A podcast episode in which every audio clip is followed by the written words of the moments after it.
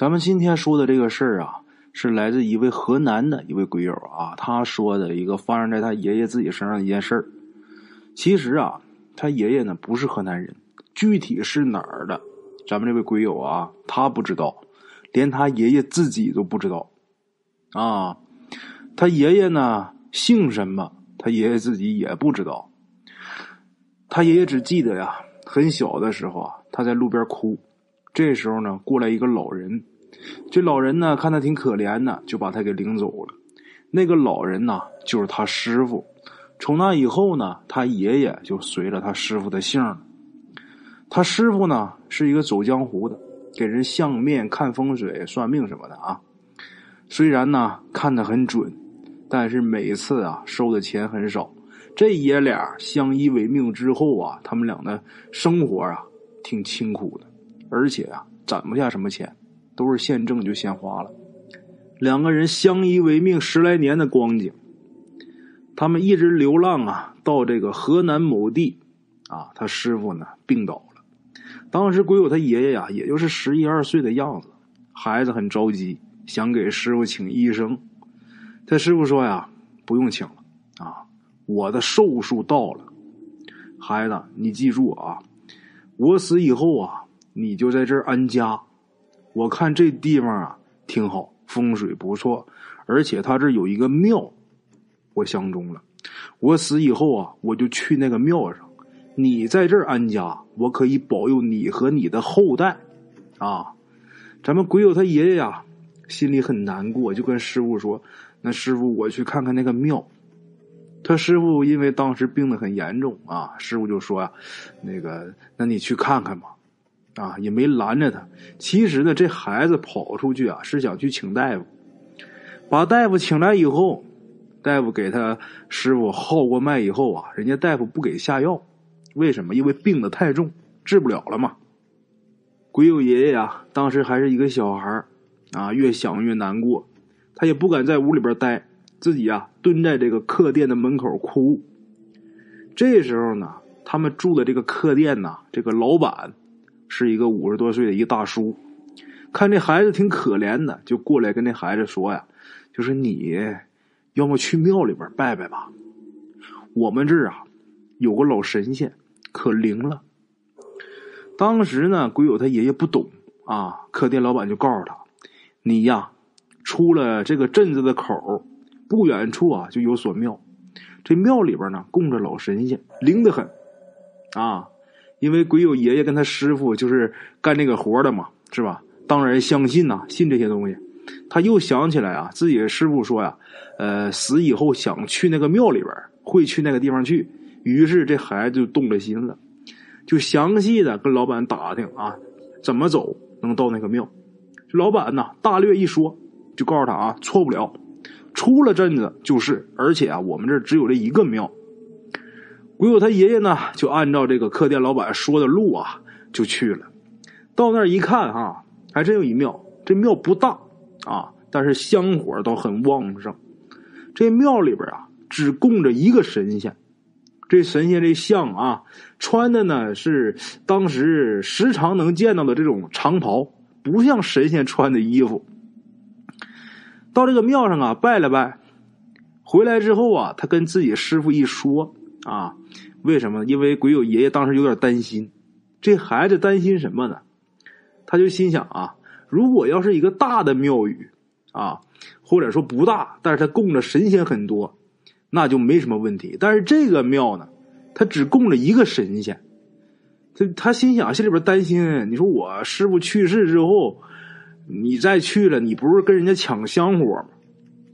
他师傅就说呀，没事啊。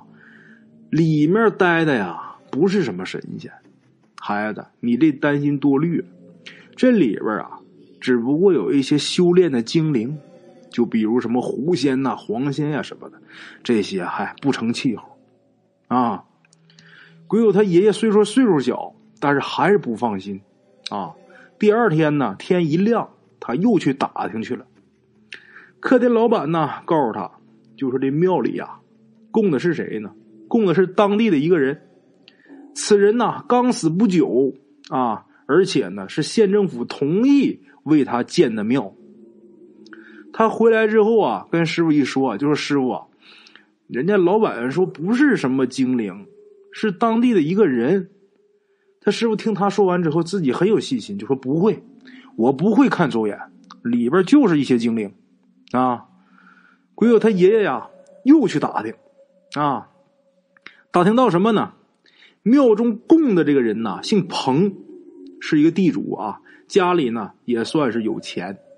他呢也没有什么修行啊，也没做过什么大善事那么为什么县里会给他建庙呢？就是因为啊，老彭死于清末，有路过的这个革命党啊，知道他的事迹啊，说他是一个忠义之士。后来呢，路过的这个革命党来这个县里工作了，很崇敬他，给他建了个庙啊。为什么说是忠义之士呢？我们现在呀，宣传这个清末革命，大部分关注的是民主革命这一部分。其实当时有很多革命党的注意力啊，主要是在民族革命上，也就是中山先生的口号“驱逐鞑虏”。咱再说这老彭啊，他有两个孩子，一个女儿，一个儿子。当时人的观点，女儿就是别人家的人。这老彭呢不在乎，咱们也就不提了。关键是他儿子。当年念书念了三年，这老彭啊就不让他再去念了啊，不能再念了，就说呀，以后不允许参加科考。后来他儿子长大了啊，这个功名心重，偷偷的捐了个官老彭听到这个消息啊，气得吐血而亡，死后下葬。啊，按理说下葬的时候，他儿子按风俗说要在前面给引路，但是他儿子在前面引路，老彭这棺材啊抬都抬不动。多少人都抬不动，最后没办法让这个长孙引路，儿子啊在这个队伍的最后面。这时候老彭这棺材才得平平安安的到了墓地。当时还是清朝统治啊，一个不识字的这么一个乡下人能如此的反清，所以说呀，这些革命党就当然认为他是忠义之士啊。鬼友他爷爷听完之后啊。就觉得这老彭挺厉害呀，不好惹呀。回去之后又跟自己说，然后自己这师傅啊，听完之后也很诧异，自己呀拖着这个带病的身子，又掐算了掐算，掐算完之后就说呀，我没算错，啊，那里边就是一些精怪，啊，一些精灵。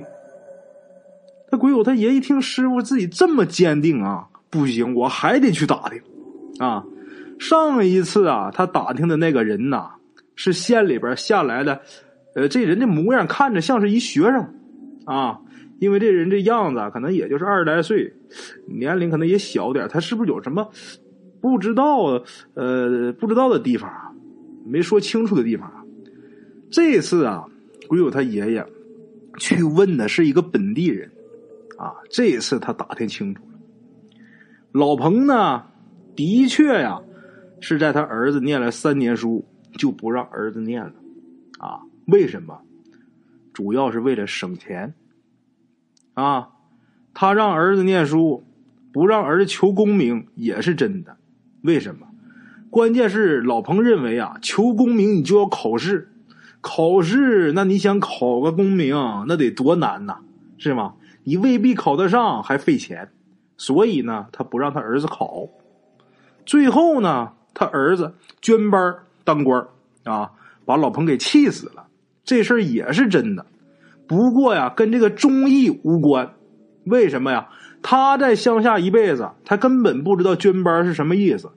他儿子啊当官的消息传回来之后，这老彭啊，几乎都高兴死了，满村去显摆。他呢，反对他儿子啊花钱这事不假，但是他并不反对他儿子当官后来呀，他听说他儿子当这官花了多少多少钱，这老彭一听心疼坏了，急火攻心才去世的。啊，当然呢，后面什么抬不动棺材之类的，那是真的。为什么？因为这老财迷啊，死了他都不肯原谅他儿子。这回打听清楚之后啊，鬼友他爷爷啊不担心了。为什么？忠义之士的庙，我师傅抢不了。像这种财迷的庙，不用我师傅，就那些修仙的这些精灵就给他抢了啊！我师傅算的没错啊。简短截说，又过了半个多月啊，鬼友他爷爷的师傅去世了。去世之后啊，这个小孩太小，十一二岁，也是央个大伙来帮忙。最后啊，也是当地的有一些做好事的富户啊，给他师傅啊埋在一块这个异地上面啊，弄了一口薄皮棺材。他师傅下葬当天那天晚上，鬼友他爷爷做梦就梦到他师傅啊，大步的就走到那个庙里去了。周围呀，他师傅进去的时候啊，周围围着一些狐狸啊、刺猬啊之类的一些动物啊。他师傅往里走的时候，这些动物嘛啊，就向他师傅跪拜。啊，给他师傅作揖。他听他师傅的话，他师傅之前不是说，呃，让他以后就在这个地方安家嘛？啊，他很听他师傅的啊。他果然在这儿安家了。从那以后，他们家逐渐开始发达啊。他爷爷到这儿的时候，只不过是一个一无所有的一个穷小子，那么一小孩等到咱们鬼友出生的时候啊，他们家啊。已经在当地算是富甲一方了。他们家有一个习俗啊，有一习惯，每年就雷打不动这三大节：五月节、八月节、春节，全家必须啊，老少一个不许落，全得去镇口的这个小庙祭拜啊。好了，各位老铁们，咱们今天这个故事啊，先到这儿啊。